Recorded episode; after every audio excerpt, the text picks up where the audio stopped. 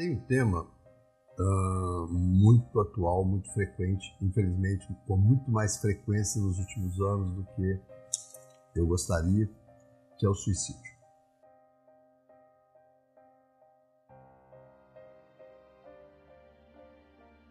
Aqui no meu consultório, por exemplo, as pessoas estão sempre querendo saber qual que é o risco dela de suicidar, qual que é o risco do filho suicidar.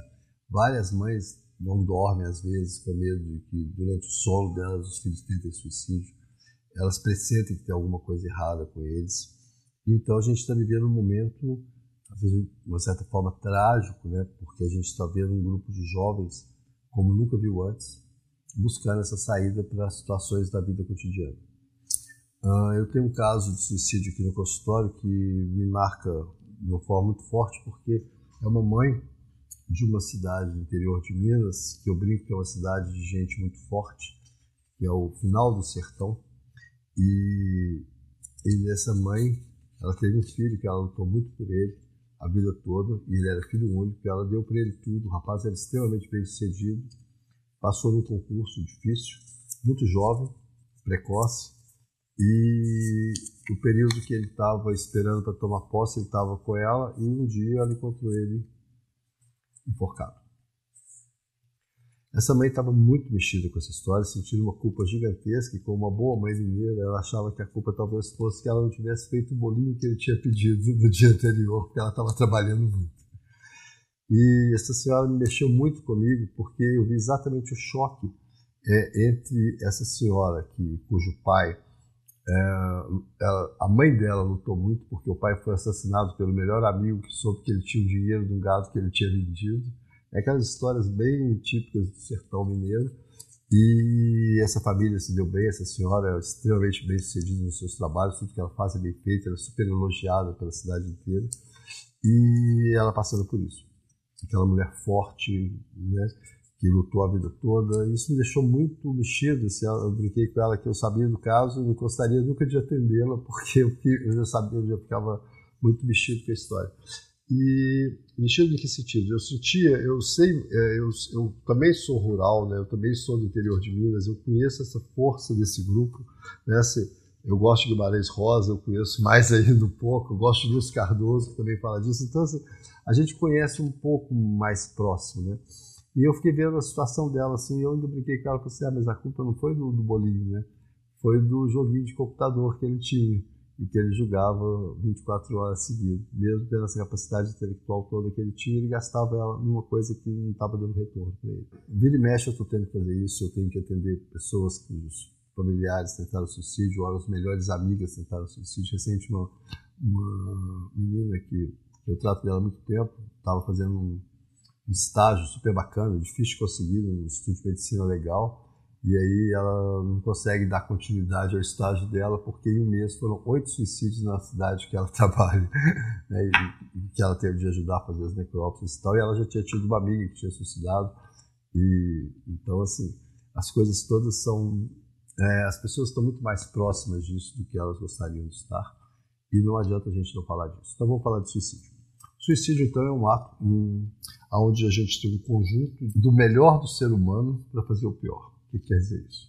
Você tem uma impulsividade máxima, que é aquilo que faz você lutar para conseguir sobreviver, mas fazendo o efeito contrário. E você tem um pensamento uh, que foi completamente uh, alterado pelo próprio pensamento, no sentido de que ele foi buscando cada vez coisas mais difíceis e não encontrando saídas. Então essas duas coisas se encontram e, num certo momento, uh, se dá o suicídio. A gente sabe que existem uh, famílias com traço genético disso, mas o que a gente está vendo hoje é muito além do traço genético. Existem fatores dos neurotransmissores que facilitam, que aumentam o risco de suicídio. Por exemplo, uh, as pessoas que têm uma serotonina mais baixa, né, têm menos receptores de serotonina, por exemplo. As pessoas que sofreram abuso na infância sexual, elas carregam ao longo da vida uma diminuição de neurônios serotoninérgicos em algumas regiões do cérebro. Não é que elas vão suicidar, mas elas têm um risco maior. Né? Assim, a gente tem parentes que tiveram suicídios. Né? O interior de Minas é interessante porque as famílias eram muito casadas entre si, então a gente sabia, ah, tal cidade, ah, ele vai ter suicidado, ah, suicidou porque o tio também suicidou, ah, o tio avô suicidou, aquele pessoal suicida, né, assim, é, que essa é um traço genético que está sendo investigado ainda para a gente, provavelmente algum polimorfismo em relação aos receptores de serotonina. Os neurônios noradrenérgicos são muito importantes no controle da impulsividade, então, por exemplo, uma alteração neles, uma tendência a uma alteração neles também provoca essa facilidade. E a gente tem os fatores ambientais que a gente sempre trabalhou com eles, que é a questão do abuso físico, ser desligado do seu grupo escolar né, entre os jovens, a relações parentais difíceis, pais abusivos, né, lares abusivos onde tinha muita violência, e não precisava ser só violência física, né, é muito frequente a violência verbal, moral, de uma certa forma, em algumas famílias, como se fosse uma coisa natural. O nosso país é um país que tem muitas relações assim, eu tenho visto cada vez mais à medida que a gente começa a observar e perguntar. Porque eu acho que a função do psiquiatra, muitas vezes, é perguntar. Porque as próprias pessoas, quando você pergunta, elas não tinham parado para pensar naquilo. E função nossa ter estudado bastante para poder conseguir chegar perto e perguntar de uma forma tranquila, não de uma forma inquisitorial. Né? de uma forma que a pessoa se sinta acolhida, mas que ela possa falar disso, ou ela possa começar a perceber que aquela relação que ela teve durante 15, 20 anos é uma relação abusiva e que é aquilo que provocou uma série de efeitos na vida dela. A perda de uma pessoa próxima sempre foi, né, assim, é, entre casais idosos é muito frequente, ou entre jovens, não em todos. É a perda de um, uma relação de trabalho, por exemplo, né, a falta de perspectiva e a presença de e o acesso a instrumentos letais. Isso facilita muito medicamentos dentro de casa, as armas dentro de casa. Né? Isso facilita bastante. Então, esses são os fatores que a gente sempre conheceu como formas. Então, a gente tinha essa questão. Só que o que a gente tem é que o grupo de suicidas, por exemplo, nos estudos mais recentes, o que tem mostrado é que eles não tinham um transtorno mental associado. Olha que interessante. Esse é o primeiro dado já de 2012 que aparece nos estudos americanos. Né? Assim, não existia uma associação direta entre transtorno mental e suicídio o que estava acontecendo tinha uma coisa ambiental, provavelmente, acontecendo, que as pessoas ainda não tinham coragem de ver o que era, ou então de enxergar, e que agora, com esse estudo de 2017, fica muito claro, tem vários outros estudos no mundo inteiro replicando isso, mostrando que o efeito da mídia digital, né, o efeito do excesso de, de luz no período noturno, uh, do, do excesso de falta de um sono nos momentos adequados, para aquela pessoa poder resistir às, aos problemas da vida. Então, o que a gente tem hoje é que o suicídio é um mecanismo de restart, que às vezes não dá certo. Como acontece às vezes no computador da gente, né? você tenta restart e tem que mudar para consertar. Infelizmente, é, a máquina não funciona assim. Então, o que a gente tem que estar tá pensando quando estiver conversando disso é de abrir a conversa sobre isso, assim, esse falso moralismo, né? por exemplo, recentemente, assim, é, casos que eu vejo assim, próximos de relacionados a pacientes meus, que tentaram suicídio, que as famílias se negam a falar que foi suicídio, entendeu? Até hoje isso, né? Assim, né? Isso no passado tudo bem, por exemplo, no país católico as pessoas suicidas não podiam ser enterradas no cemitério da igreja, elas tinham um túmulo separado, mas isso fazia também o preconceito, o estigma, né? Assim, o, o suicida não tinha direitos, mas hoje isso não é uma coisa tão frequente, até porque os cemitérios das igrejas não tem mais, então assim, são né, cemitérios privados, então assim é, mas a gente continua com essa moral de ter medo de falar, ou então falar, ah, você vai falar disso, o outro pode suicidar, o outro pode. Não. A questão é o seguinte: as pessoas estão pensando em suicídio porque elas dormem mal. Elas estão pensando em suicídio não é porque elas assistiram uma série sobre suicídio de Netflix, é porque elas assistiram centenas de séries, horas elas perderam nas suas noites assistindo séries de Netflix. Eu brinco quando eu fui obrigado a assistir a série do Netflix sobre suicídio, que todo mundo queria saber a minha opinião. Aí eu fui assistir, mas aí eu falei assim, gente, olha, aquilo não é aquilo que leva ao suicídio, aquilo só mostra uma realidade muito triste do suicídio. Mas tem um filme polonês que passa isso em duas horas, igualzinho, e de uma forma muito melhor que ninguém assistiu. O pior é assistir uma série do Netflix. Acho que isso é o motivo de suicídio, entendeu? Eu assisti, assisti todos os episódios dessa série médicas horríveis que eles passam, né? Assim, que os estudantes de medicina hoje em dia gostam de assistir, né? Grey's Anatomy, que é uma bobagem, né? Não é nada médico, é cheio de erros absurdamente. E as pessoas ficam assistindo aquilo sem ter crítica alguma, achando que aquilo é alguma coisa, e perdem dias e dias, e noites e mais noites. O pior é noites e mais noites, porque as pessoas se deitam feito uma câmara para descansar e relaxar, e elas não relaxam. E elas perdem a capacidade mais importante do cérebro, que é relaxar e pensar. Porque você não pensa quando você relaxa dessa forma na televisão. Então você está o tempo todo fazendo alguma bobagem, você está tendo uma, um, um, momento de passividade onde você recebe coisas que você nem percebe e você está paralisado. Tá certo? E ao mesmo tempo você está alterando biologicamente o seu organismo para te proteger né, frente a situações de adversidade. Então, assim, os jovens hoje nessa faixa etária, assim, o que a gente vê é que eles têm um, um choque muito grande entre tudo que as fantasias foram, que foram construídas por seus pais e pelo tanto que eles puderam consumir quando jovens e a realidade abrupta da vida adulta. Isso é, um, é, uma coisa antiga da questão do suicídio. Mas por que eles suicidam hoje e não suicidaram em outros momentos? Né? É exatamente por isso. Né? Por que aquele tanto de adolescente que foi exterminado na Primeira Guerra Mundial não pensou nessa possibilidade antes de ir? Né? A incidência não foi maior naquele grupo. Eles sabiam o que, que vinha pela frente né? mas tinham outras perspectivas. Né? A questão da perspectiva é que está faltando. Né? A questão do, não é de perspectiva, é da, a perspectiva é, produzida pela inteligência do sujeito. Porque quando as pessoas ficam passivamente consumindo esse tipo de conteúdo, é, elas acabam não encontrando saída, porque elas perdem a capacidade de pensar por elas.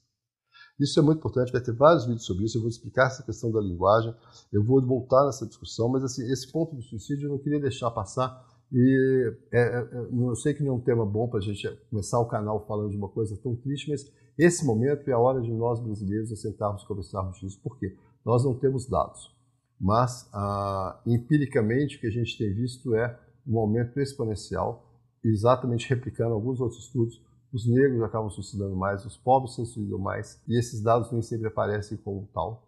Né? Muitas vezes as pessoas é, disfarçam o suicídio no meio dessa violência, então a pessoa age de uma forma completamente impulsiva e suicida, e isso não é considerado suicídio. Então a gente tem que começar a pensar o que, que a gente pode construir de novo nessa fase. Né? Assim, como que a gente pode construir um ser humano que sobreviva a esse tanto de informação que pode ser muito boa e tem sido muito ruim. Porque as pessoas uh, estão submetidas a uma pressão econômica gigantesca do seu celular. As pessoas não entendem que o celular é uma forma de pressão econômica. Né? Elas não entendem que o celular aumenta a impulsividade delas para compra, para uma série de endividamentos. Por exemplo, um game que os meninos jogam é um game de aposta hoje. A incidência de suicídio entre apostadores é uma das mais altas, porque o risco deles é muito alto. E eles passam muito tempo nesse mecanismo. Então, assim, é, aquela brincadeirinha que poker, ah, vou jogar poker, não.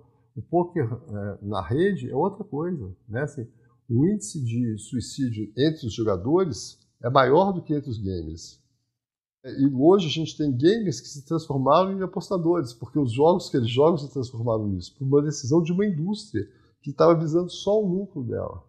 E os pais, quando dão aquele jogo, permitem que os filhos joguem, não percebem isso. E os próprios jovens, que eu acho que é o mais importante, é eles entenderem que aquilo que parece uma brincadeira, porque todo mundo do grupo dele faz, aquilo pode ser realmente a causa que vai fazer algum suicidar. E nem sempre que vai suicidar, o que eu tenho visto hoje, são aqueles mais é, com mais dificuldade, não. Muitas vezes os que suicidam hoje são os meninos com um potencial de inteligência maior, que se envolvem muito mais dentro da rede e não conseguem ter discernimento do que ela faz com eles, porque esse momento de consciência é dado pelo amadurecimento do córtex. E quando a pessoa está dentro do mecanismo, ela não amadurece. Então você tem jovens que deveriam já ter uma capacidade de lidar se é possível ou não fazer alguma coisa, mas eles não têm, porque eles estavam usando um instrumento para o seu desenvolvimento que não desenvolvia. O desenvolvimento cognitivo está alterado nos jovens que usam mídia digital mais de duas horas por dia. Isso é verdade. E isso o ponto, acho que a, a, cereja do bolo é o suicídio, mas existem vários outros grandes problemas surgindo em torno dessa questão. Então, assim, voltando ao suicídio, assim, nós temos que repensar o suicídio dessa forma no mundo atual, no mundo globalizado, no mundo onde existe uma rede digital. Uh, se a gente for pensar, a criança de Laçã se vê o mesmo vídeo no YouTube que a criança de Jacarta, entendeu? Assim, você precisa falar japonês para ver um vídeo de Jacarta. Então, assim, você é, o mundo inteiro está dentro dessa rede, que ganha muito dinheiro, faz muito dinheiro e que o interesse deles provavelmente é dinheiro. É, ou então se escapar do suicídio coletivo, porque eles têm mania, os donos da rede digitais, né, os, os, Vale do Silício, o maior esporte deles é criar projetos para quando o mundo for acabar. Mas por que, eles têm tanta certeza que o mundo vai acabar? É uma pergunta que a gente deve se fazer, entendeu? Assim, né, eles gastam bilhões de dólares em projetos para sobreviver quando o mundo acabar, né? mas só eles e os seus parentes, como se fosse Noé. Né? Então, a gente tem que sobreviver. E é, a, o dilúvio já está aí. Né? O dilúvio é esse tanto de luz, esse tanto de mídia digital, inclusive a minha, eu acho que a gente tem que se proteger dele. Terminando, essa conversa é só o começo, é só para a gente abrir essa discussão. A gente vai começar, tem várias outras aulas sobre essa. Aulas não, né, gente? Conversas aqui sobre o tema do suicídio, sobre outros temas relacionados à mídia digital e coisas que eu estou tentando trazer para as pessoas, baseado em evidências científicas. Eu, tudo que eu tenho falado aqui, por exemplo, esses artigos são artigos recentes e que eu os li todos, não li em PDF, eu li no papel porque tudo que eu tenho tentado falar com vocês eu evito de ler no PDF, porque eu sei que quando eu leio em PDF eu não leio com a mesma atenção que eu leio no papel. Nós vamos falar até disso também, como é ler na internet hoje. Mas graças à internet eu tenho os artigos científicos né, piratas, eu tenho que confessar isso, porque existe uma santa da minha devoção atual, que é a Santa Alexia, que fez o Science Hub, que é um site fantástico que permite que nós médicos brasileiros tenhamos acesso aos artigos sem pagar a fortuna que eles exigem nas grandes corporações que comandam a divulgação científica hoje no mundo. Muito obrigado e vamos conversar mais. Mohamed nunca chega no final da conversa porque ele dorme antes, mas ele começa. Tá, próxima.